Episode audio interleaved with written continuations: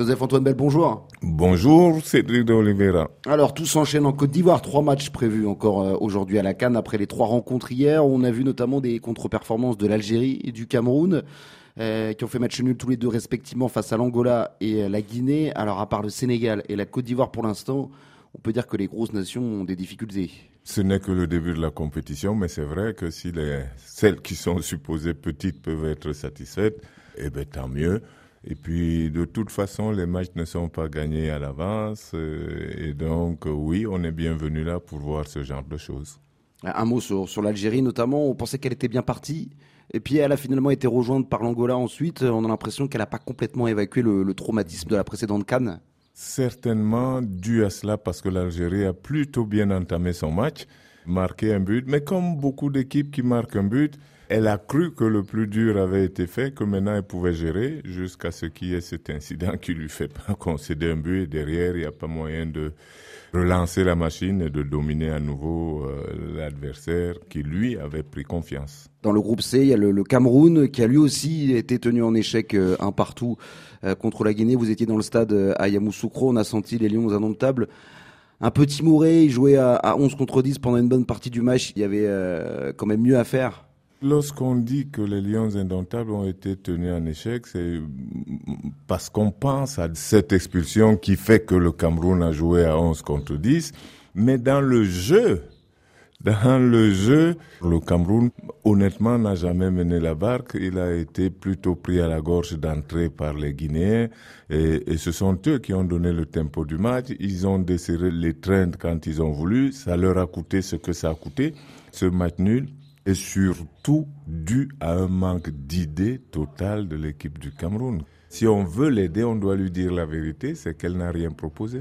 En revanche, il y a une équipe qui a plus convaincu, on va dire, c'est le Sénégal qui a parfaitement lancé son, parcours en, surclassant la Gambie 3-0. On pensait les Lions d'Alucis sous pression, ils ont euh, assumé leur statut. Voilà, là, à contrario, on a vu d'autres Lions qui, eux, non seulement ont assumé leur statut, mais ont maîtrisé le sujet, ont mené la barque, ont inscrit trois buts, ils auraient pu en inscrire plus, et on avait l'impression qu'ils pourraient en inscrire un à chaque fois qu'ils le voudraient. Hier, j'ai vu, en plus de bons joueurs et donc du vivier, j'ai vu que l'entraîneur avait été à la hauteur. Ce qu'il a proposé, c'était une copie nette, et euh, donc le Sénégal est bien fourni. En ce moment, il est bien fourni en tout. Hmm.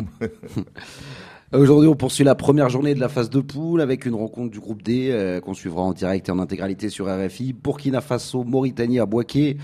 Joseph-Antoine Bell, il y a pas mal d'interrogations sur le niveau des étalons qui étaient demi-finalistes euh, au Cameroun, notamment parce qu'il y a beaucoup d'absents. Il y a beaucoup d'absents et puis les résultats du Burkina ont souvent été en dents de scie. On ne sait pas bien, on dirait que ça manque un peu de continuité, mais on leur souhaite, on leur souhaite aux étalons de retrouver leur forme du Cameroun et quand vous dites ça, moi je les revois encore beaucoup plus loin. C'était pas les mêmes bien sûr, mais je les revois mm. en 2013 jusqu'en finale. Donc euh, et puis là, comme ils sont à côté de la maison, ben, à, la maison, il y a longtemps, ils avaient fini dans le dernier carré chez eux. Ils sont pas loin de la maison, ça devrait les inspirer. A pas mal de, de soutien pour eux et euh, ben, du soutien aussi pour le, le Mali qui jouera à Korogo, euh, au nord de la Côte d'Ivoire, tout près de la, frontière. Là encore, une affiche qui sera diffusée sur RFI. Un bon test pour les aigles, euh, bah, qui ont toujours euh, un potentiel, mais qui arrivent pas toujours à le, à le montrer à la canne. voilà, c'est ça. Le Mali, ça fait longtemps qu'on l'attend. Il a flirté avec l'excellence et puis est retombé. Il lutte pour pouvoir retrouver ce niveau. On l'en croit toujours capable. Donc il faut espérer qu'à cette canne qui se passe en Afrique de l'Ouest, eux aussi, avec beaucoup, beaucoup de Maliens dans la zone, pourront rehausser leur niveau et atteindre ce qu'ils ont fait dans le passé. les, débuts euh, du Mali euh, dans le même groupe, la Tunisie euh, affrontera la Namibie. Merci beaucoup, Joseph-Antoine Bell, et à très vite sur l'antenne. Ben, on vous retrouve à, à Korogo. À tout à l'heure. Pour Mali, Afrique du Sud.